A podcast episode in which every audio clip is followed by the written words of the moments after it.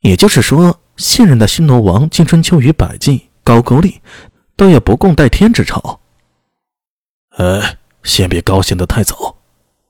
陈楚四嘟嘟囔囔地说道：“在国事面前，就算天大的仇恨也得放到一边。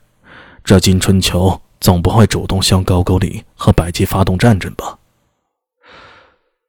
虽然不一定会打，但我看金春秋这个人。”是不会放下仇恨。新罗对高句丽和百济之策，和之前善德女王时期定会有所改变。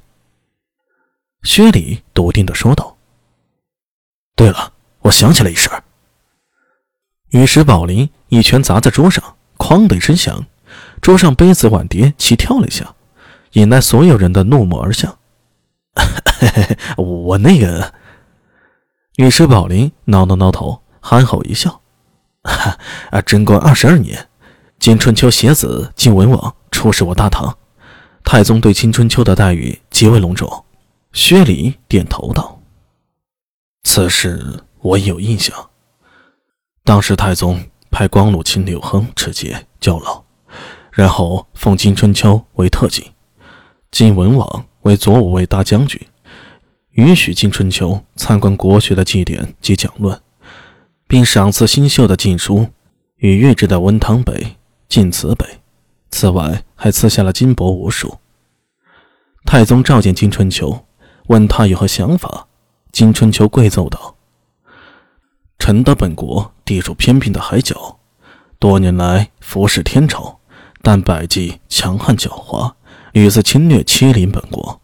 况且前些年他们大举深入，攻陷数十座城池。”要断绝我国朝贡的道路。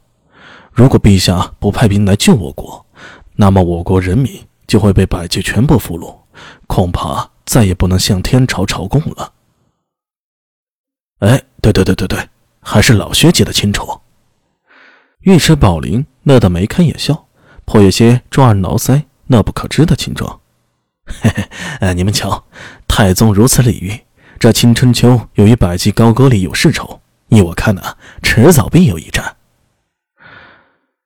对了，金春秋那个儿子金文王还在宫里做宿卫呢。宿卫便是牵牛背身，说是宿卫，何尝不是质子？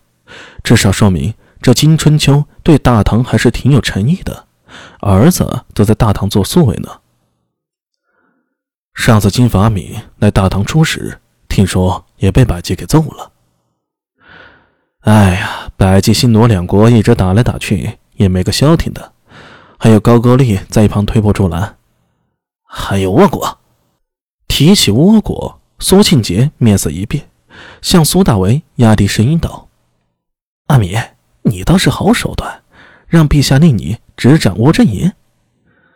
自从上月李治暗命大理寺正式运作倭阵营之后，苏大为这位有理智钦点之人，立刻水涨船高。”现在除了是长安县部两人副帅之外，又多挂了一个倭阵营营正的职务。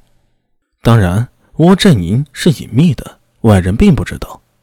而且，营正这个职务也不存在于大唐官职序列中，说起来就和部两人一样，无品无级，但架不住权力啊。苏庆杰一直想从倭人间谍案中有所收获，证明自己，奈何又被苏大伟抢了先。咱们兄弟俩谁当嬴政不都一样吗？苏大为笑了笑说道：“呸！谁跟你是兄弟？”苏庆杰骂了一声，随即像是泄了气的皮球一样，坐在座位上一瘫，好像抽掉了骨头。我之前和他有打赌的，如果倭人间谍案我查不出名堂，可能就得听从家里安排参军了。苏庆杰嘴里那个他，自然是大唐名将苏定方了。哎，参军有什么不好？说不定将来真高句丽啊，你还能混个军功，到时候就是我们羡慕你了。御膳宝林对他说道：“哎，这么说的话，倒也……”苏庆杰摸着下巴，好似来了点精神。不对，我才不要跟他走一样的路啊！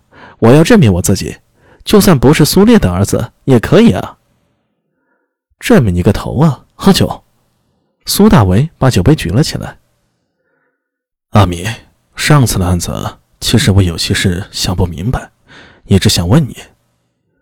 薛礼喝了一口酒，说道：“十二个时辰，你是如何把案情剖析的那么明白？简直就像是早就知道一样。”呃，运气，全是运气。贼你妈！屁的运气！你说不说？苏庆杰瞪着眼说道：“第六百八十三集。”